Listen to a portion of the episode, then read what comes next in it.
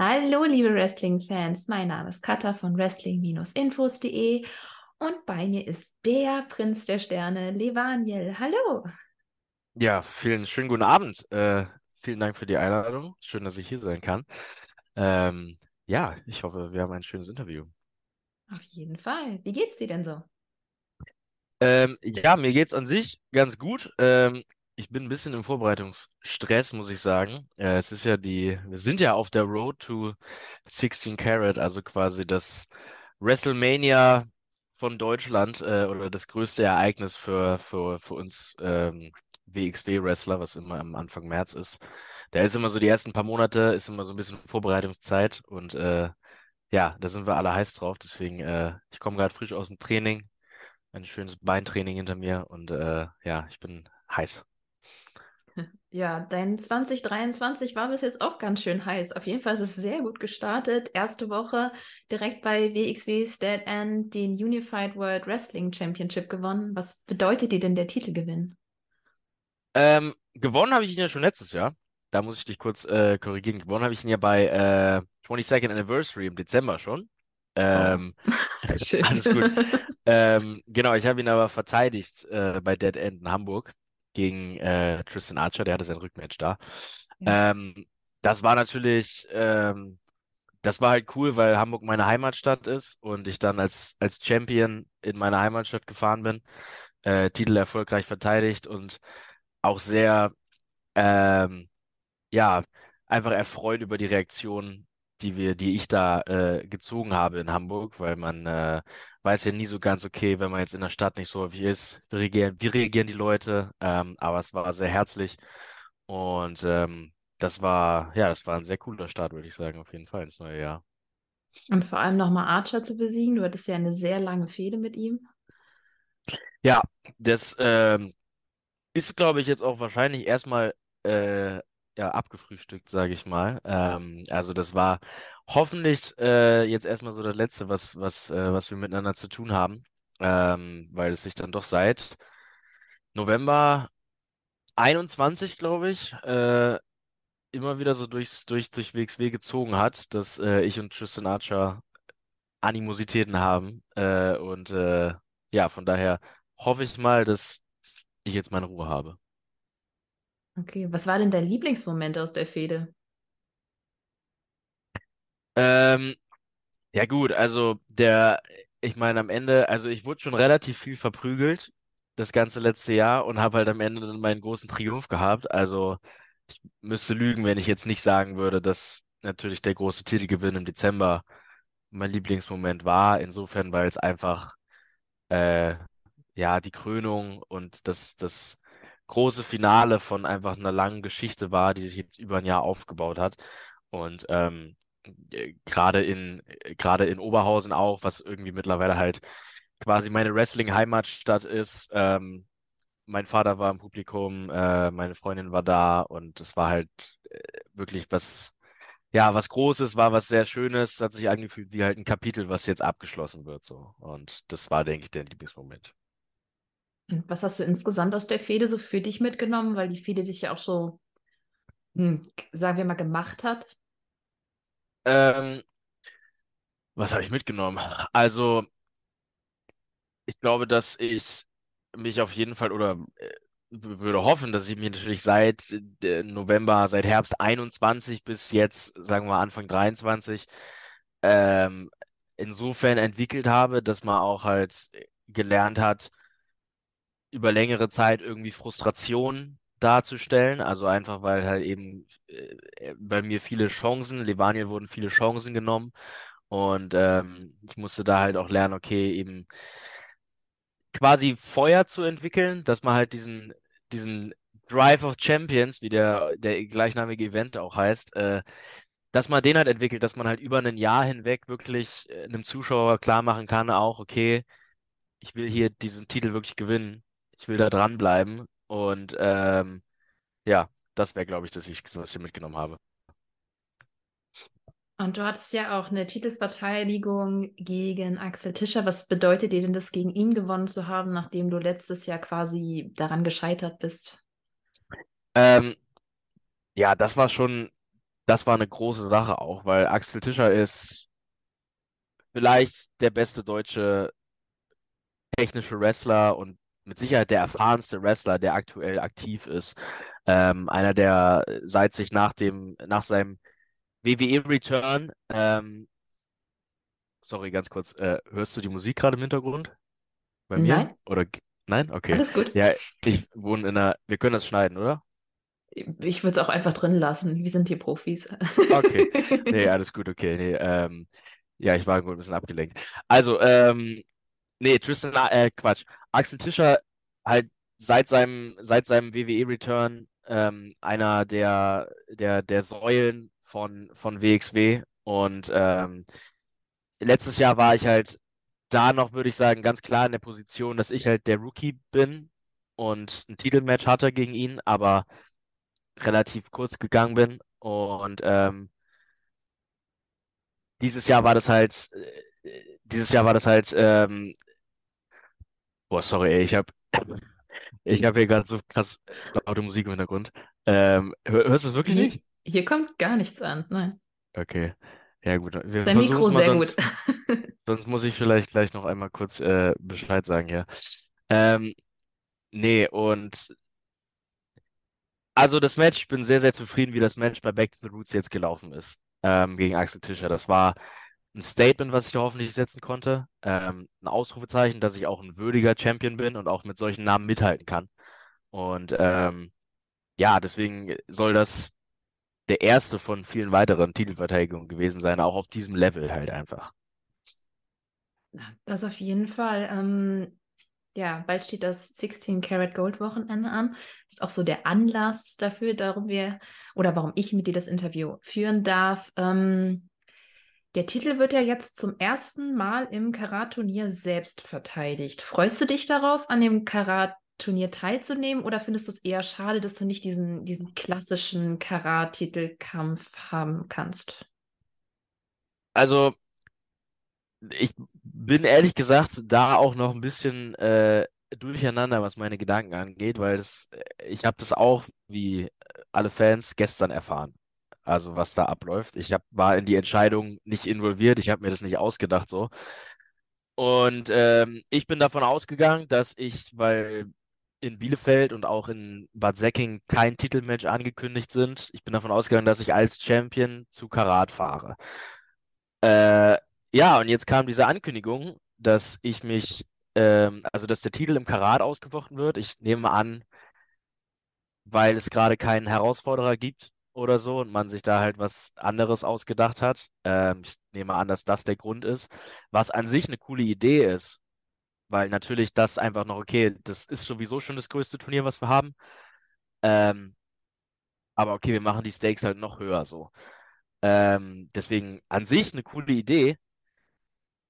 Ob es jetzt fair gegenüber mir ist, äh, weiß ich halt nicht. Zumal ich mich, wie ich es jetzt verstanden habe, äh, obwohl ich Champion bin, fürs Karat qualifizieren muss. Also, und das jetzt am Wochenende, am Samstag, 11.02. im Forum in Bielefeld. Also ich muss äh, Michael Schenkenberg besiegen und dann einen Four-Way-Dance gewinnen. Und dann bin ich im Karat.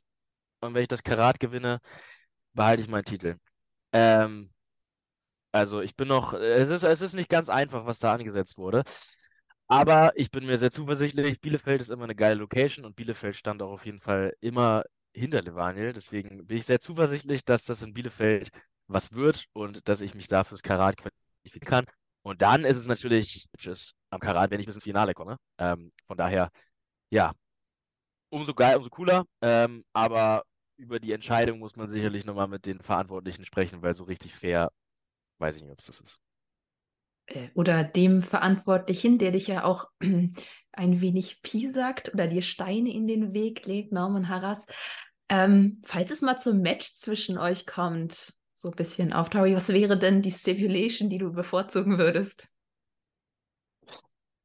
Also wir haben ja schon, äh, ich habe ja mit Norman eine längere Vergangenheit. Ähm, wir haben, ich glaube, bereits 2018 gegeneinander ge gekämpft. Ähm, in der Academy damals noch mehrmals. Ähm, 2021 auch in Bielefeld. Ähm, und ja, generell Norman ist halt würde ich mal sagen, dieselbe Generation wie ich. Ähm, wir sind so ziemlich zur selben Zeit so äh, zur WXW gekommen. Und ähm, es ist halt jetzt dann, wenn wir jetzt nochmal miteinander, er ist ja gerade verletzt, ich weiß nicht, wann er wieder fit ist. Wenn es jetzt zum Match kommt, ähm, ja, wenn es da ein bisschen äh, entspanntere Regeln gäbe, äh, würde ich das natürlich nicht verneinen, einfach weil es jetzt sich sehr, sehr angestaut hat, was da, was er mir alles für Steine in den Weg gelegt hat und was er für ein Problem mit meinem Titelrun hat. Ich weiß nicht, ob es Eifersucht ist, ich weiß nicht, ob es, äh, ja, was weiß ich was ist, aber ähm, da müsste man mit ihm müsste man mal ein Wortchen reden, ich sag's mal so. Und wenn du ihn absetzen könntest, wen würdest du als sportlichen Leiter wählen? Gut, ähm, also was hatten wir denn? Wir hatten, davor war ja Absolute Andy war schon mal sportlicher Leiter, ähm, Francis Caspin war sportlicher Leiter, beides ziemlich coole sportliche Leiter. Ähm, hm, also, wenn Andy nochmal zurückkommt als sportlicher Leiter, das wäre natürlich cool. Ansonsten, ähm, gut, also es ist halt klar, dass das, also krass, dass Norman, äh, Norman als Wrestler einfach sportlicher Leiter ist. Ähm, ich würde auch Tassilo als sportlichen Leiter sehen wollen. Ich glaube, Tassilo ist ja, ne, also eine Autoritätsfigur, der Mann bei WXW. Äh, warum macht er nicht auch sportlicher Leiter? Als Idee, wer weiß. Vielleicht sieht er das ja und äh, findet Wenn's, deine Idee gut. Ja, wenn, also wenn es gar keiner machen will, ich würde mich auch anbieten. Ich bleibe natürlich so. aktiv als Wrestler, aber ich habe auf jeden Fall Management-Skills und einen guten Überblick. Von daher, wenn mich jemand fragt, äh, würde ich auf jeden Fall drüber nachdenken. Ich traue es dir zu. Das ist, das ähm, ich wollte nochmal aufs Karat äh, zurückkommen, weil du ja auch im Turnier dann stehst. Ähm, auf wen würdest du denn super gerne treffen? Ja, das ist eine gute Frage. Ähm, also, es ist ein sehr krasses Teilnehmerfeld, würde ich mal sagen. Ich überlege gerade, wer drin ist. Also, wir haben zum einen natürlich ähm, mein, äh, mein guter Freund, der Jörn, Jörn Simmons, ist im Karat drin und ich hatte auch noch nie ein Einzelmatch gegen ihn. Äh, das könnte natürlich passieren, wenn ich im, wenn ich im Turnier bin. Ähm, wir haben auch jemanden wie äh, Francesco Akira aus der aktueller, ich glaube, äh, IWGP Junior Tag Team Champion. Und ähm, ich habe von ihm tatsächlich mal vor ein, zwei Jahren äh, bei ihm ein Trainingsseminar gemacht. Ähm, und das ist ein unfassbar lieber Typ, ähm, aber auch für sein Alter, ich glaube, er ist jünger als ich, ähm, krasser Athlet, was er so erreicht hat, gerade als Europäer, sich in Japan durchzusetzen ähm, und äh, dort jetzt auch Teil von einem Stable zu sein, ähm, würde ich auch nicht Nein sagen zu einem Match. Und ähm, ansonsten, ähm, ah, viele. Also ich glaube, der erfahrenste wahrscheinlich Davy Richards, dem man einfach als Namen Respekt haben muss. Also äh, das wäre sicherlich auch eine Herausforderung, die ja mich an meine Grenzen bringen würde. Ähm, das letzte Ka äh, 16 Karat Gold Event war doch dein erstes Karat-Wochenende, oder? Als äh, nee, ich war auch schon äh, vor der Pandemie, 2020. Äh, das war mein erstes Karat. Oder beziehungsweise ich war 2019 sogar, war ich Teil der, des Rahmenprogramms. Da gab es noch äh, Wrestling Deutschland. Da habe ich, glaube ich, ein Six-Man-Tag-Team-Match äh, für die Wrestling Academy, die WXW Wrestling Academy, ähm, ähm, war ich drinne. Und 2020 war ich dann ja im Alternate Four-Way am Freitag, alte Pre-Show quasi. Und am Samstagabend auch noch im äh, Tag Team Gauntlet Match an der Seite von DJ Hyde, wenn sich äh, der ein oder andere vielleicht erinnert.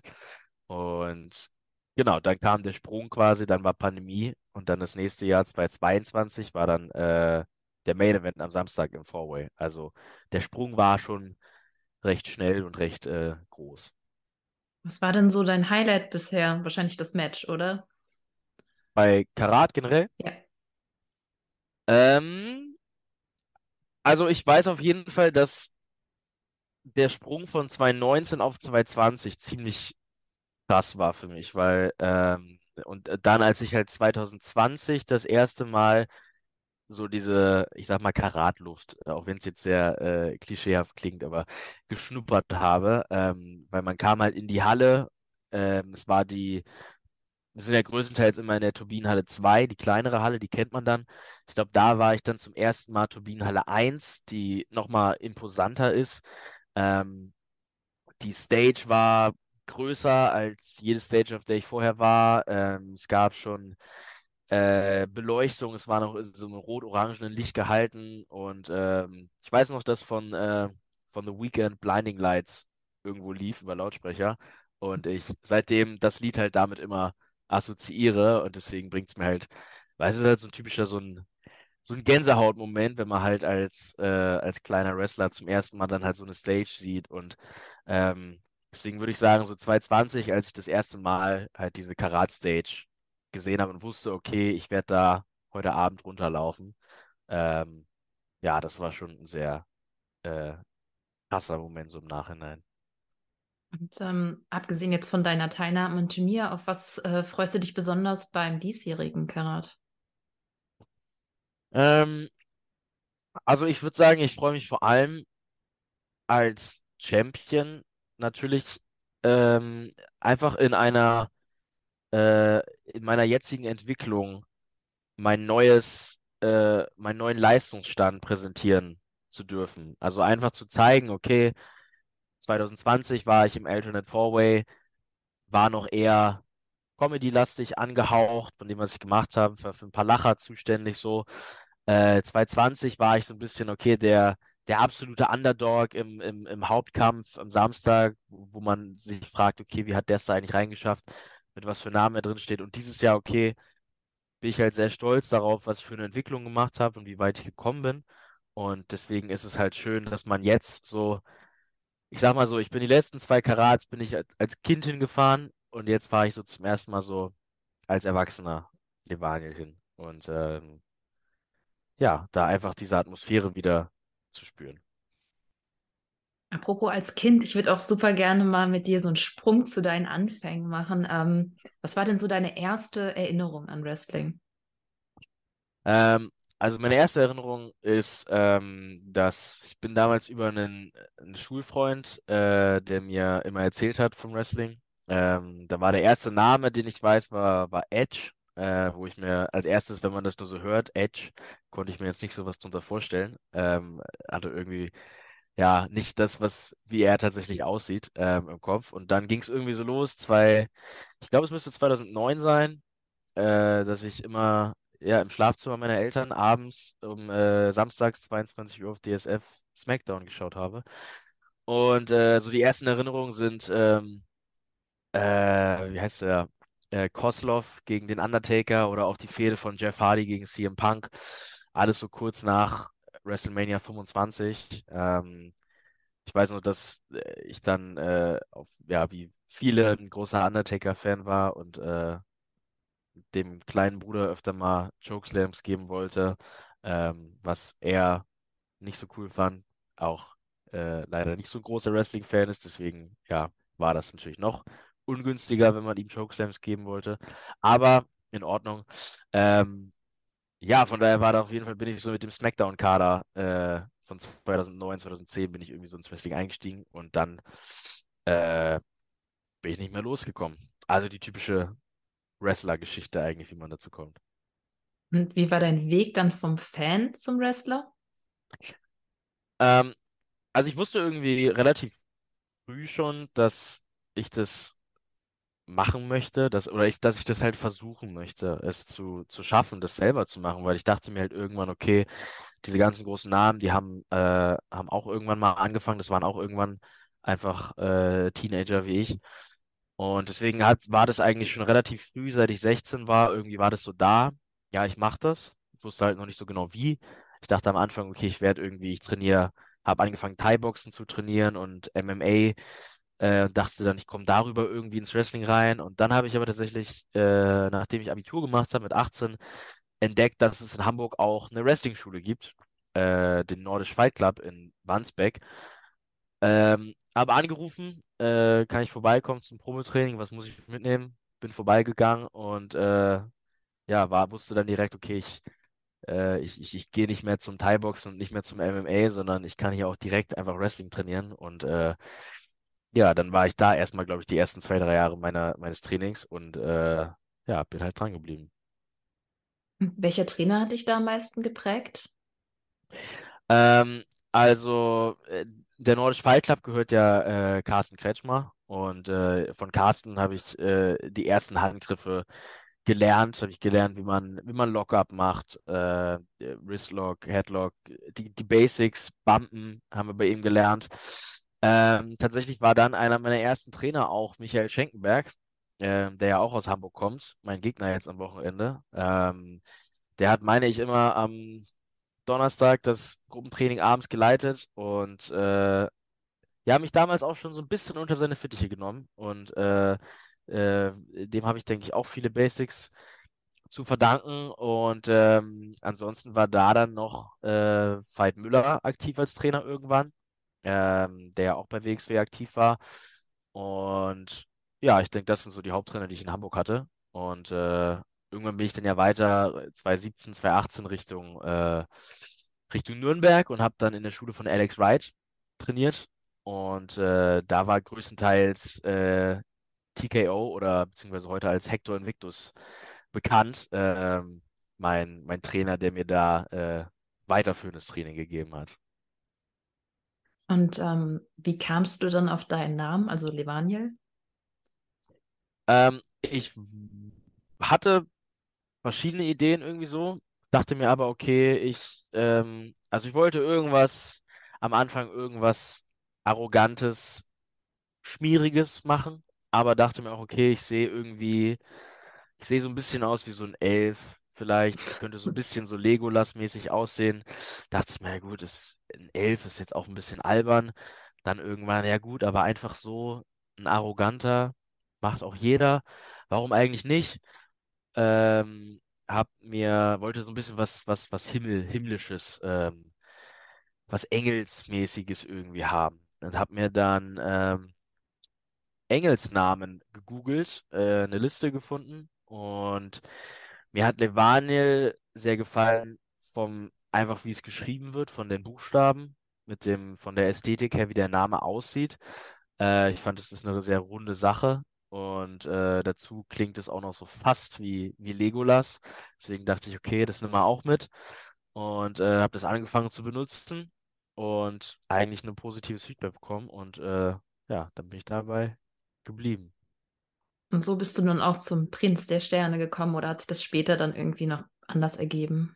Ich glaube eigentlich relativ zeitnah gleich damit. Ähm, es war halt so ein bisschen, äh, ich habe mal bei, ich habe es jetzt nicht geklaut, aber äh, inspiriert wurde die Idee, glaube ich, tatsächlich von, von CM Punk, der, ähm, der ein Tattoo hat, wo er irgendwie eine Rakete, glaube ich, hat und Space Boy drauf stehen hat und er gesagt hat, er fühlte sich wie ein, ein Junge, der nicht von dieser Welt ist, der irgendwie nicht hier zu Hause ist, sondern der irgendwo von woanders ist und deswegen hier nicht so reinpasst.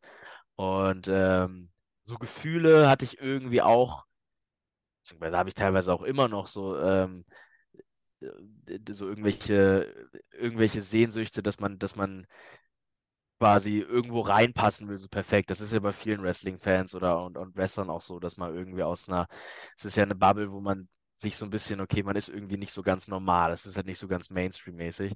Und ähm, dann kam diese, diese Idee davon, okay, wie könnte, wie könnte man diesen, so ein bisschen was Deepes halt, was Eigenes aus seiner eigenen Persönlichkeit in diesen Charakter reinbringen, was halt auch die Möglichkeit gibt, ähm, einen gewissen Hintergrund der Figur, eine gewisse Tiefe zu erzählen. Und ähm, dieses Level wollte ich haben und habe das dann irgendwie verbunden, okay, was, was klingt denn auch noch so ein bisschen Fantasy-mäßig, was klingt catchy?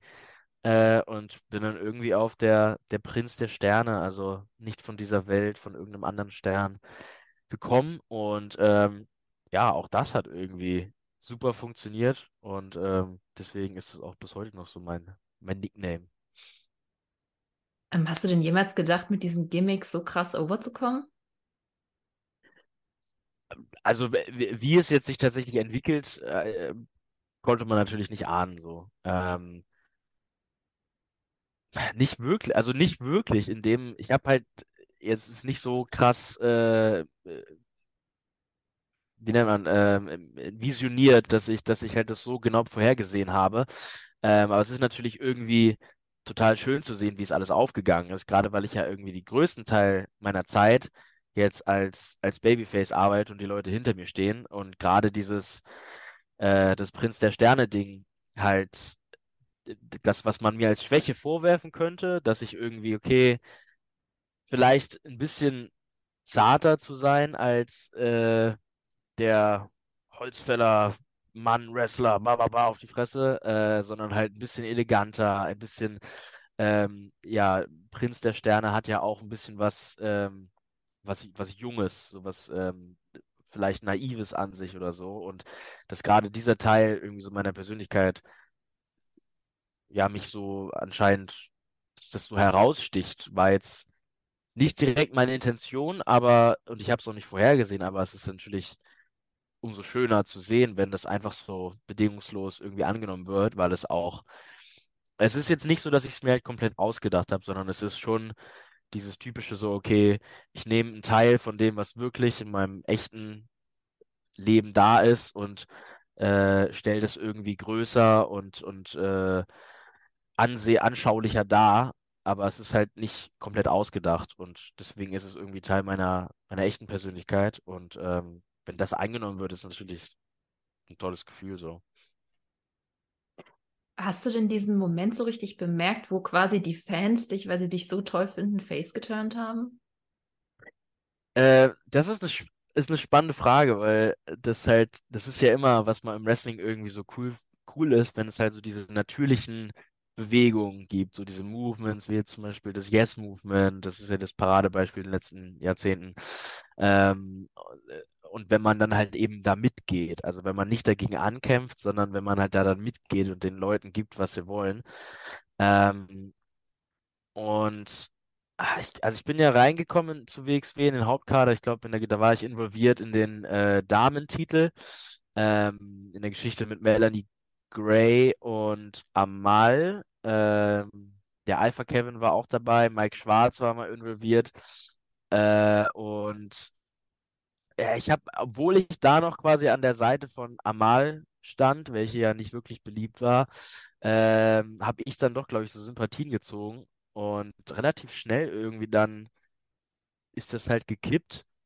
Und es war nicht so ein Moment, aber ich dachte mir auf einmal halt so, okay, krass, ich bin auf einmal auf der anderen Seite und habe jetzt halt die Bösewichte gegen mich stehen. Und es ging dann doch relativ schnell. Ähm, aber es ist äh, im Nachhinein, es hat super viel Spaß gemacht, gerade auch diese Zeit. Und es war das alles, alles so neu war und es ging so schnell. Und dann hat man auch noch Zuspruch bekommen. Und ähm, ja, besser geht's nicht. Also.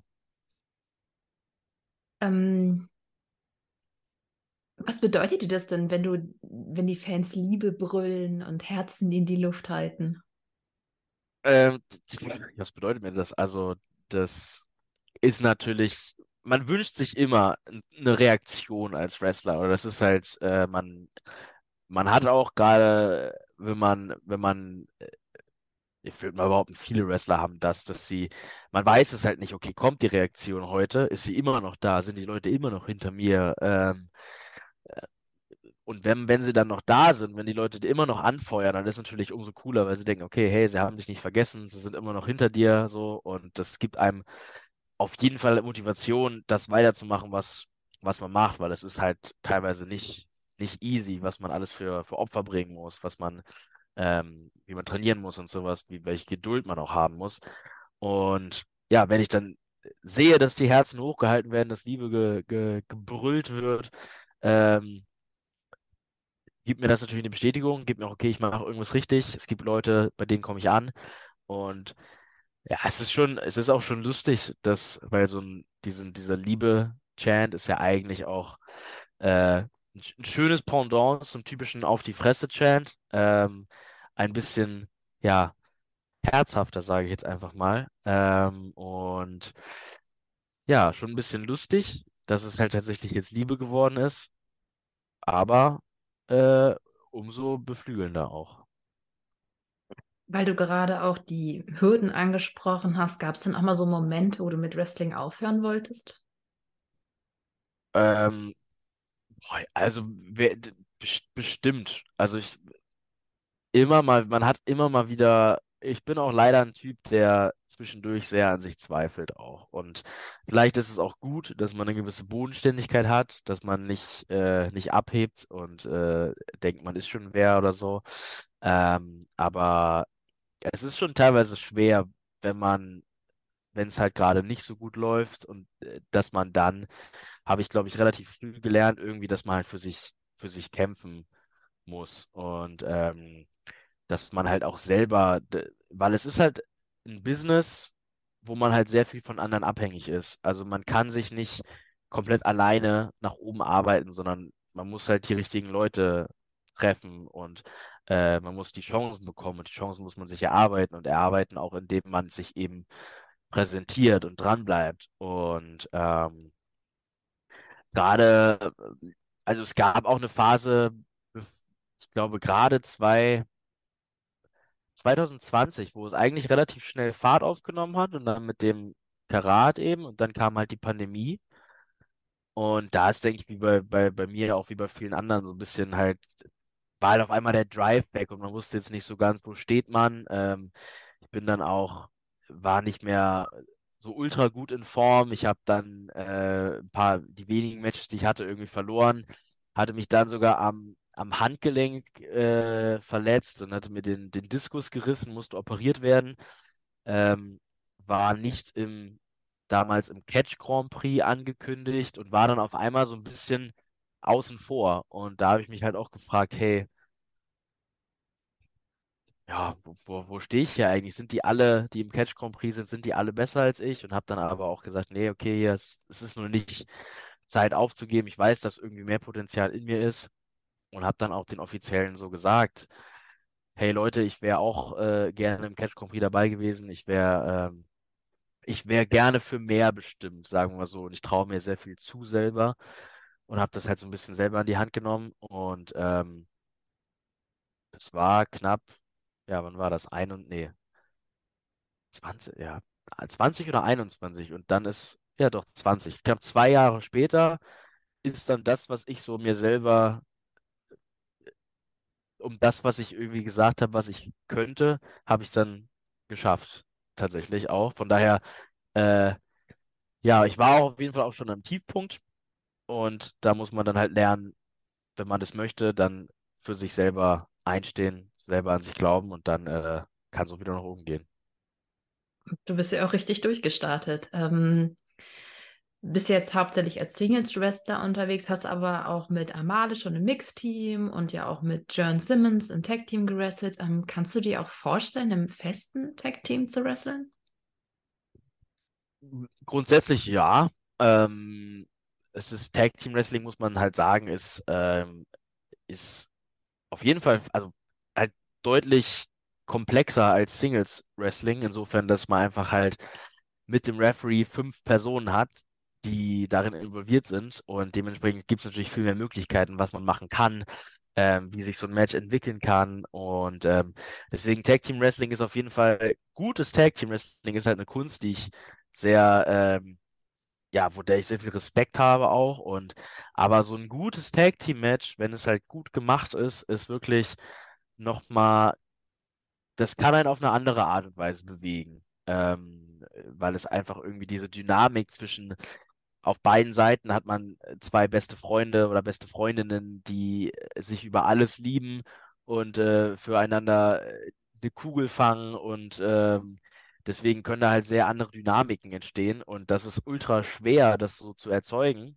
Ähm, aber klar würde ich das gerne können, ähm, weil es wie gesagt halt im Zuschauer was, äh, was erzeugt und ähm, von daher.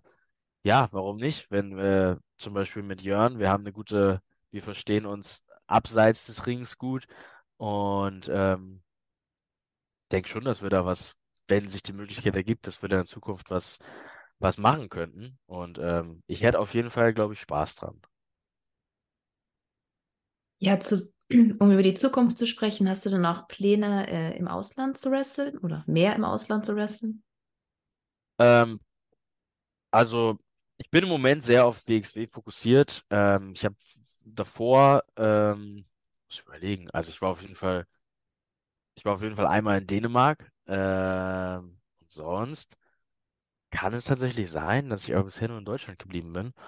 Ähm, also, ich würde natürlich mich gerne weiterentwickeln und auch größere, größere Stages da haben. Also von daher Auftritte in England ähm, oder Ungarn ist ja auch gerade sehr, äh, sehr heiß. Ähm, würde ich jetzt nicht Nein sagen. Und ähm, klar, man, man das als, als Sportler will man natürlich immer, ist man sehr ehrgeizig, man will immer größer hinaus. Und ähm, deswegen WXW ist eine super Stage in Europa.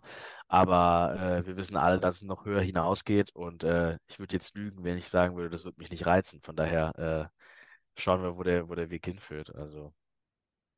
Gibt es denn so Wrestling-Promotions, die auf deiner To-Do-Liste stehen, unabhängig davon, wie realistisch das ist oder in wie ferner oder naher Zukunft das liegen könnte?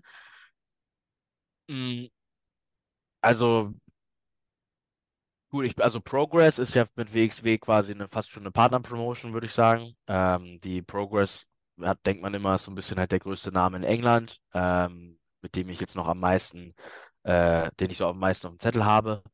Von daher wäre das, denke ich, schon eine coole Erfahrung.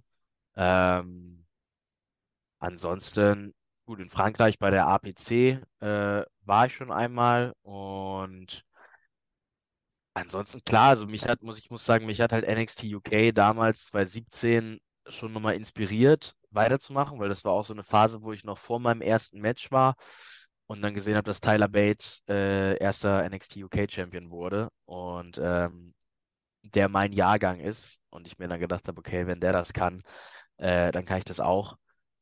Und habe da nochmal auf jeden Fall ein bisschen mehr durchgestartet. Von daher, wenn, je nachdem, was die Zukunft von, von, von, von NXT in Europa ist, ähm, oder generell einfach NXT, ist es natürlich ein Traum, weil das eine Atmosphäre ist, die mich, die ganzen Takeover-Shows, die mich äh, ultra fasziniert haben. Und ich habe neulich angefangen, mir auch alte Takeover-Shows wieder anzugucken und äh, gesehen, das war alles verdammt gut einfach so. Und äh, von daher, ich denke, da würde es mich schon am meisten hinziehen, also Richtung, Richtung NXT. Ähm, aber ich denke, das würde auch jeder sagen, der was in dem Business erreichen will. Ähm, und ja, da muss man aber auch immer Schritt für Schritt gucken und nicht, nicht zu, äh, zu voreilig sein. Aber klar, wäre das so der Traum für mich. Okay. Ähm, hat sich so eingebürgert, dass ich am Ende eines Interviews eine Entweder-Oder-Frage stelle. Meine Frage an dich. Du bist ja auch in der Schauspielschule. Wenn du die Wahl hättest, mit The Rock bei WrestleMania im Main Event zu stehen oder neben ihm die Hauptrolle in einem Film zu haben, was würdest du wählen? Ähm, The Rock ist natürlich schon ein großer Filmstar, mit dem auch der sehr charismatisch ist, mit dem man, glaube ich, sehr witziges Zeug machen könnte.